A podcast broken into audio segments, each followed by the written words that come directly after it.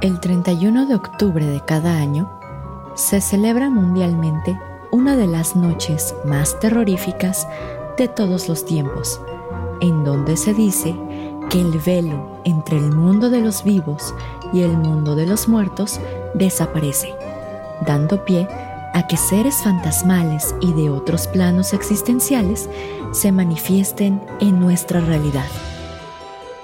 Sin embargo, surge la pregunta, ¿Acaso esta fiesta fue creada para llamar a los espíritus o bien tiene alguna otra connotación? Mis estimados, muy buenas noches. Les habla Señor Oscuro y hoy hablaremos de los orígenes del Halloween.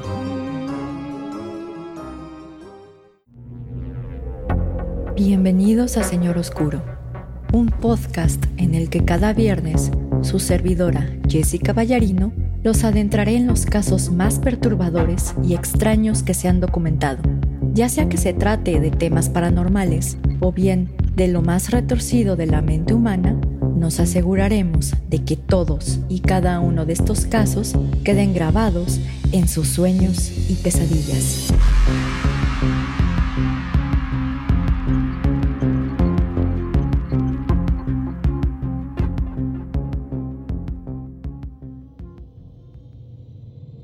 Mis estimados amigos ferales y críptidos domesticados, muy buenas noches.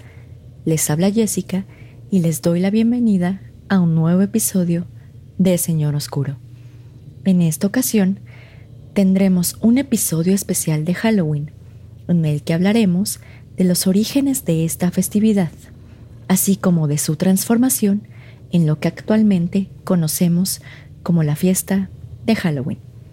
Asimismo, y a pesar de que muchos todavía consideran que esta celebración implica una actividad demoníaca, sus orígenes distan mucho de algo demoníaco diabólico, siendo más bien una de las festividades más importantes de la cultura celta.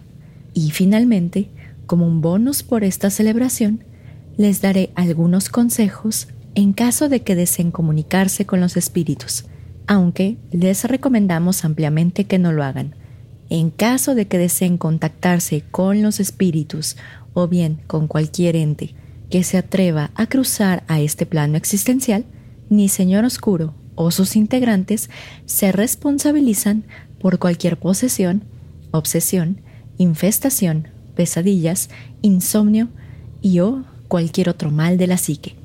Pero en fin, después de este pequeño aviso, empecemos con los orígenes de esta fiesta. La palabra Halloween deviene de una contracción de la frase en inglés All Hallows Even, traducida al español como Víspera de Todos los Santos. Usualmente en la noche de Halloween, las personas acostumbran a disfrazarse de monstruos, ya sea reales o imaginarios, de espíritus, vampiros y todas las criaturas que se puedan imaginar, con el objeto de pedir dulces a sus vecinos, o bien en caso de que no les den dulces, causar un poco de caos en las calles. Básicamente, la noche de Halloween sirve para que las personas se disfracen y por una noche puedan dejar de ser ellos mismos, convirtiéndose así en otra persona. Curiosamente, lo que actualmente conocemos como la celebración de Halloween se ha modificado a lo largo de los siglos, aunque aún tiene ciertos elementos de su origen pagano. Los orígenes del Halloween se remontan a la festividad más importante de los celtas, llamada Samhain o Samaín, una palabra de origen galo que etimológicamente significa fin del verano. La fiesta de Samaín, que precisamente empezaba en el mes de Samonios, coincidía con el año nuevo celta, ya que despedía el verano y daba la bienvenida al invierno. Para entender por qué la fiesta de Samaín coincidía con el Año Nuevo Celta, hay que recordar que precisamente esta cultura utilizaba un calendario distinto al que nosotros usamos actualmente. A diferencia del calendario gregoriano, que divide el año en las cuatro estaciones, los celtas utilizaban un calendario conocido como el calendario de Coligny, el cual dividía el año en dos partes, la mitad clara y la mitad oscura. Asimismo, este calendario se organizaba de acuerdo a los ciclos lunares, por lo que la fiesta de Samaín se celebraba en la luna llena más cercana entre el equinoccio de otoño y el solsticio de invierno. Esta fiesta duraba tres noches enteras, las cuales se les conocía como las tres noches de Samonios. Sin embargo, esta larga celebración no acontecía a partir del 31 de octubre, como actualmente se celebra Halloween, sino más bien se celebraba aproximadamente del 5 al 7 de noviembre. Así, la festividad de Samaín representaba la transición entre la mitad clara y la mitad oscura de su calendario, y conmemoraba el fin de un ciclo de la Tierra y el comienzo del otro. Por esta razón, en la víspera de Samaín, los celtas recogían sus últimas cosechas, guardaban las semillas para la próxima siembra y se preparaban para el invierno. Asimismo, sacrificaban a los animales que no podrían mantener en el invierno y regaban con su sangre la tierra, en agradecimiento a los dioses de los frutos obtenidos. Ahora bien, la fiesta de Samaín no solo representaba el fin de las cosechas, sino además representaba un momento del año en el que los celtas tenían especial contacto con la muerte y el mundo de los espíritus, ya que se creía que las leyes de la naturaleza quedaban temporalmente suspendidas y que por ello las barreras entre el mundo de los vivos y el mundo de los muertos desaparecían. Se creía que el levantamiento del velo entre los dos mundos ocurría en la tercera noche de Samonios, en donde los celtas creaban grandes hogueras para dos cuestiones principales. La primera, para guiar a los espíritus benignos hacia sus seres queridos, y la segunda, para ahuyentar a los malos espíritus. Asimismo, y con la finalidad de comunicarse con los muertos, los druidas se disfrazaban con las pieles de los animales sacrificados, y a su vez designaban a un grupo de personas que se dedicaba a pasar de casa en casa pidiendo ofrendas de comida para los muertos, siendo estas costumbres las predecesoras a los disfraces de Halloween y al llamado trick or treat, dulce o truco, o como decimos en México, pedir calaverita. Toda esta celebración culminaba con un gran banquete en el que había carne y bebida en abundancia, mientras que los druidas se dirigían a todo el pueblo augurando un año de felicidad para todos.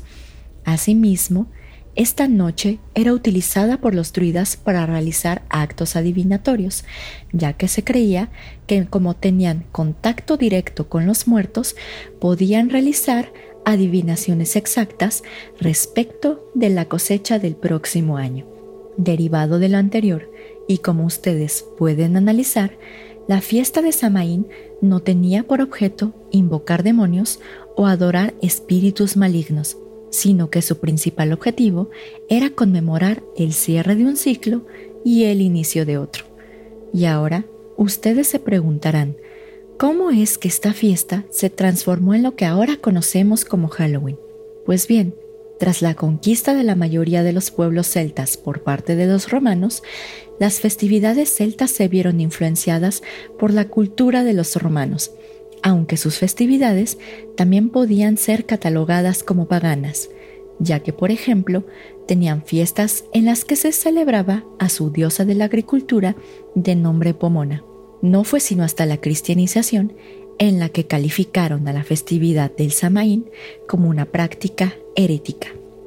A pesar de ello, los pueblos conquistados no planeaban dejar sus costumbres tan fácilmente, por lo que la Iglesia Católica pensó en una manera para cristianizar estas fiestas paganas.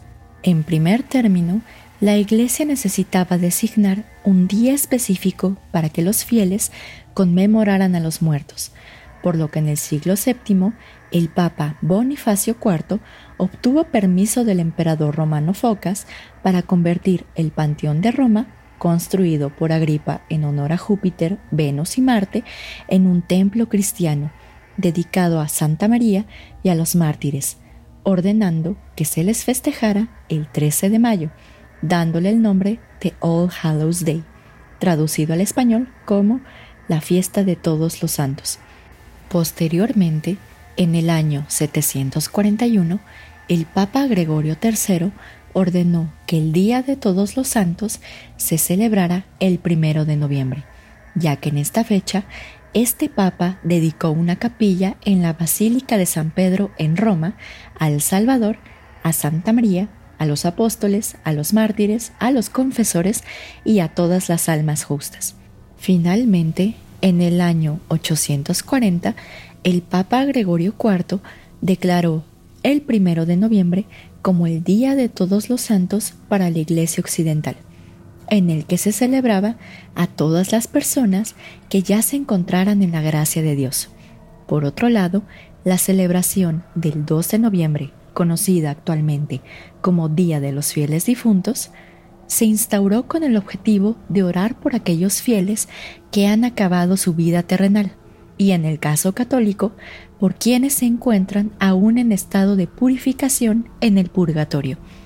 Derivado de lo anterior, al 31 de octubre se le empezó a conocer como All Hallows Even, ya que era la víspera de All Hallows Day. Así, las personas comenzaron a llamar a este día como All Hallows Eve para después pasar a Halloween. Sin embargo, y para sorpresa de todos, la Iglesia conservó algunas tradiciones de la festividad del Samaín, dándoles un toque cristiano, por supuesto. Un ejemplo de ello fue la tradición de pedir ofrendas para los muertos de casa en casa. Esta tradición fue modificada por la Iglesia para que las personas cambiaran comida por oraciones. En esta práctica, los niños y las personas sin hogar iban a las casas y pedían los llamados soul cakes o pasteles de ánimas, a cambio de que ellos rezaran por las almas en el purgatorio, para que así estas almas pudieran estar en la gracia de Dios. Así, y de acuerdo con la tradición cristiana, mientras más rezos y plegarias tuviera un alma, más cerca estaría de dejar el purgatorio y estar en la gracia de Dios. Ahora bien, esta mezcla que derivó de la cristianización del Samaín llegó a los Estados Unidos de América con la llegada de los protestantes al territorio norteamericano. Sin embargo, derivado del sistema de creencias protestante, esta celebración fue más aceptada en la colonia de Maryland, así como en algunas colonias del sur. Posteriormente, entre los años de 1845 y 1849, y gracias a la llegada de los emigrantes irlandeses que huían de la gran hambruna irlandesa, la fiesta de Halloween comenzó a popularizarse entre los colonos. Asimismo, diversas leyendas, como la de Stingy Jack, ayudaron a que esta fiesta se popularizara nacionalmente. La leyenda de Stingy Jack se generó en Irlanda y habla de un herrero borracho que era conocido como Stingy Jack. Se dice que Stingy Jack tenía una reputación de ser una persona egoísta, que disfrutaba de engañar y manipular a otros, ya que no mostraba ni una pizca de humanidad o bondad hacia nadie que no fuera él. Una noche, el mismísimo Satanás se presentó ante Stingy Jack para llevarse su alma, pero antes de irse, Stingy Jack le rogó a Satanás que lo dejara beber por última vez, a lo que el diablo aceptó. Ambos se dirigieron hacia una taberna cercana, donde bebieron hasta acabarse todo el alcohol. Antes de partir, Stingy Jack notó que no tenía dinero para pagar la cuenta, por lo que le pidió a Satanás que se transformara en una moneda de plata para saldar la deuda con el tabernero. Cuando Satanás se transformó en la moneda, Stingy Jack la guardó rápidamente en su bolsillo, donde tenía una cruz de plata, atrapando a Satanás en el acto. En ese momento, Stingy Jack hizo un trato con el diablo. Si lo dejaba en paz por diez años, él lo liberaría de la moneda, a lo que el diablo, a regañadientes, aceptó. Exactamente diez años más tarde, Satanás se presentó nuevamente ante Stingy Jack para llevarse su alma, pero antes de irse, Stingy Jack le pidió a Satanás que le ayudara a alcanzar una manzana que se encontraba en la copa de un árbol, para tener algo que comer durante el viaje hacia el infierno, a lo que el diablo aceptó. Cuando Satanás se encontraba en la cima del árbol, Stingy Jack talló cuatro cruces en el tronco, evitando que Satanás pudiera bajar. Ahí, Y aprovechándose de la situación, Stingy Jack hizo un segundo trato con el diablo. Si Satanás prometía no tocar el alma de Stingy Jack nunca más, él lo dejaría libre, a lo que el diablo, nuevamente y a regañadientes, aceptó el nuevo trato. Años más tarde, y derivado de su hábito con la bebida, Stingy Jack falleció, pero cuando su espíritu llegó a las puertas del cielo, fue rechazado por San Pedro, ya que no quería tener el alma de un pecador en el cielo.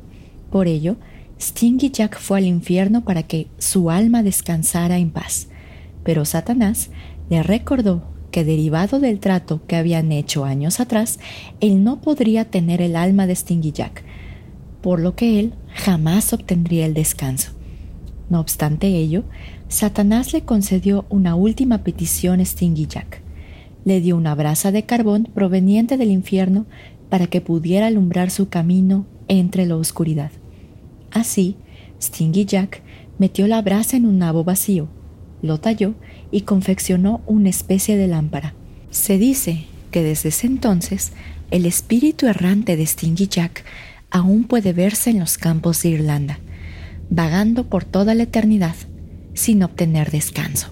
La leyenda de Stingy Jack inspiró directamente a las calabazas características de Halloween, conociéndolas como Jack o' Lantern. Sin embargo, en Estados Unidos de América utilizaron calabazas en vez de nabos, ya que existía un excedente de esta fruta. Y sí, mis estimados, la calabaza es una fruta, yo no sabía hasta que investigué el episodio. Se dice que las calabazas de Halloween ahuyentan al diablo y a los malos espíritus, por lo que se recomienda ponerlas en las puertas y en las ventanas de las casas, para así evitar que este tipo de energías malignas o incluso este tipo de entes entren al hogar. Ahora bien, y como ya se expuso con anterioridad, se cree que la noche de Halloween se levanta el velo entre el más allá y este plano, y por ello la línea que divide ambos planos se hace muy delgada o incluso llega a desaparecer, por lo que se cree que esta noche, es decir, la noche de Halloween, es la ideal para comunicarse con espíritus. Derivado de lo anterior, probablemente muchos intentarán comunicarse con los espíritus o con las diversas entidades que puedan entrar en este plano existencial, ya sea por medio de la Ouija o por algún otro ritual de invocación. Para quienes nos han escuchado desde nuestros inicios, saben que nosotros no recomendamos el uso de la Ouija para cualquier tipo de comunicación con espíritus. Más que nada, porque no se tiene certeza de si efectivamente se están comunicando con algo benigno o bien con algo muchísimo peor, cuyas intenciones no sean del todo buenas. No obstante lo anterior, y en caso de que su plan sea utilizar la Ouija para establecer comunicación con el más allá, les recomendamos ampliamente que escuchen nuestro episodio de la Ouija, en el que les damos una serie de tips y consejos para que esta práctica sea lo más segura para ustedes. Así que digamos que de todos los tips que mencionamos en el episodio de la Ouija, hay que prestar especial atención en los siguientes. El primero sería limpiar energéticamente el área en donde se va a utilizar la Ouija, ya sea con palo santo o con copal o con la hierba de su preferencia. El segundo tip sería, a su vez, una vez que termine la sesión de la Ouija, tienen que limpiar energéticamente todo el lugar. Yo diría que en este caso, y al ser Halloween, incluso se tendría que limpiar todos los cuartos en la mayor medida de lo posible, porque pues, como ya se dijo anteriormente, como tal, el velo entre los dos mundos se debilita o incluso desaparece. Entonces es más probable que ciertas energías, ya sea positivas o negativas, vengan con mayor facilidad en esta noche. Y el tercer aspecto más importante, y yo sé que va a sonar como un comercial un poco positivo o como un libro de autoayuda, es tratar de tener la mejor vibra posible. Ahora, ¿por qué hago especial mención en esto? La verdad es que con estos acontecimientos que ha habido respecto de la pandemia y respecto de la cantidad de muertes, respecto de la cantidad de personas que se han quedado sin empleo, pues la verdad es que el mundo yo consideraría que está vibrando como que en una vibra bastante negativa. Entonces es más probable que se atraigan energías precisamente negativas a nosotros. Entonces, si tratamos de mantenernos, sobre todo esta noche, lo más positivos que se pueda, pues evidentemente va a ser menos probable que atraigamos este tipo de energías negativas a nosotros porque usualmente las energías negativas no son solo espíritus malignos, no son solo poltergeist, sino que también pueden ser entidades demoníacas. Entonces, lo que hay que tratar de evitar en este caso es que estas entidades malignas logren un vínculo con nosotros e incluso se queden en este mundo. Entonces, a pesar de que yo no les recomiendo usar la Ouija y mucho menos en esta noche, pues les doy estos ciertos tips que de hecho ya lo dije, está en el capítulo de la Ouija, pero que considero que deberían de prestar especial atención en estas cuestiones. Y si en esta noche, bueno, al menos yo sé que en México es muy común ir a panteones o pedir calaverita, sobre todo en esta parte de la pandemia como nos encontramos todavía en medio de la pandemia, les recomiendo ampliamente que no vayan a los cementerios y mucho menos que salgan con sus hijos a pedir calaverita. No es tanto porque puede haber alguna energía negativa en los cementerios, sino más que nada hay que tratar de evitar las aglomeraciones. Y de hecho creo que en México, bueno, al menos en la Ciudad de México, se cerraron los panteones, es decir, no van a estar abiertos ni el primero ni el 2 de noviembre. Y más que nada, pues hasta el momento, al menos no se ha determinado si efectivamente el virus del COVID dura en los cadáveres o dura cuando se entierra a una persona, entonces digamos que para evitar el riesgo y para evitar que les pongan ofrenda el próximo año, pues yo les recomendaría ampliamente que no vayan a, los cementerios. Y también si tienen hijos y les piden salir por calaveritas, si les piden hacer esta tradición del dulce truco, por lo menos este año traten de no hacerlo. Porque pues ya les dije, está muy fea la pandemia ahorita, la verdad es que los muertos han ido escalando y yo no quisiera que alguno de ustedes se enfermare, ya sea alguno de ustedes, su familia o sus hijos. Así que si van a hacer todas estas actividades, háganlo con la distancia correspondiente, la distancia social. No vayan a los cementerios, no pidan calaverita. Y si quieren utilizar la Ouija, pues ya les pasamos algunos tips. Y más que nada los más importantes que tienen que ver en esta ocasión. Fuera de estos temas y de estos tips, este sería como tal el final del episodio de hoy. Y como ustedes pudieron ver, la gente que dice que la fiesta de Halloween es una fiesta del diablo, pues la verdad es que se equivoca un poco. Esto se derivó de una de las fiestas paganas más importantes de los celtas.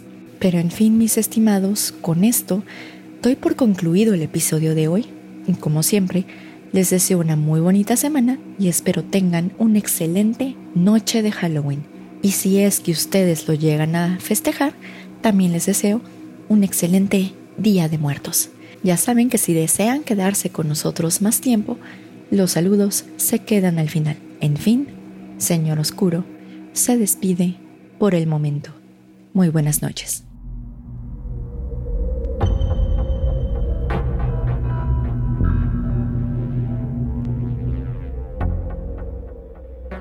Gracias a todos por escuchar el episodio de hoy. De hecho, busqué varios episodios que hablaran de los orígenes del Halloween y no los encontré tan completos. Entonces, pues quise hacer un episodio porque de hecho sí se me hace raro que todavía hasta la fecha consideren que la fiesta de Halloween es una fiesta de pues que se sirve para invocar demonios o invocar espíritus o que de hecho tiene un origen demoníaco, cuando la verdad es que no lo es. Pero en fin, ya saben que si les gustó mucho el episodio de hoy, eh, nos pueden buscar en nuestras redes sociales y nos pueden seguir en ellas para que no se pierdan de ningún estreno o de ningún episodio o de de repente subimos algunas cositas cool por ahí. Nos encontramos en Facebook en www.facebook.com diagonal mrs.oscuro. En Instagram nos encontramos directamente en el nombre de usuario colectivo.sr.oscuro o bien en la página web www.instagram.com diagonal colectivo oscuro. A su vez, también nos encontramos en sus plataformas preferidas para escuchar podcast, tales como Spotify, YouTube, Apple Podcast y Pinecast, bajo el nombre Señor Oscuro. Como siempre, le quiero enviar un fuerte saludo a Pepe y a Oscar de Señales Podcast, que si no los conocen, los pueden buscar en sus redes sociales como son Facebook, Instagram, YouTube y Spotify. También a su vez, le quiero mandar un fuerte saludo a Antonio de Relatos de Horror, que igual si no lo conocen, lo pueden buscar en sus redes sociales como Relatos de Horror y se encuentra en YouTube, Facebook, Instagram y Spotify. También como siempre, mi más grande saludo al equipo de Carol Sound de Rodrigo y Sócrates, ya que ellos nos ayudan a que los episodios siempre suenen bonitos y cools y tengan la mejor calidad para todos ustedes. Para saludos cumpleañeros, le quiero enviar un fuerte saludo y mi más grande felicitación a Bernardo López Piña y a los gemelos Eric y Raúl Moreno, porque los tres cumplieron el 27 de octubre. En Apple Podcast quiero mandar un fuerte saludo a nombre de usuario CM Gato, a Maresa Adaya y a Arnarak. En Facebook les mando un fuerte saludo a Jesús Soberanes Maldonado, a Carlos Romero, a Astaroth Sebastián, a Sara Salinas y a Mar ADC. En YouTube, a Roberto Osegueda, a Carlos Pérez Martínez de Frankfurt, a Daniel Rodríguez, a Deimos Truco, a Diego Talavera Vera y a Ayebella y a su alter ego, Costuritas Económicas. Y como siempre, mi más grande saludo y mi mayor agradecimiento va para todos ustedes que nos comparten con sus amigos, que nos dan like en los episodios, que incluso nos escriben reseñas en Apple Podcast y que siempre nos sintonizan todos los viernes, ya que sin ustedes, Señor Oscuro no sería lo que es.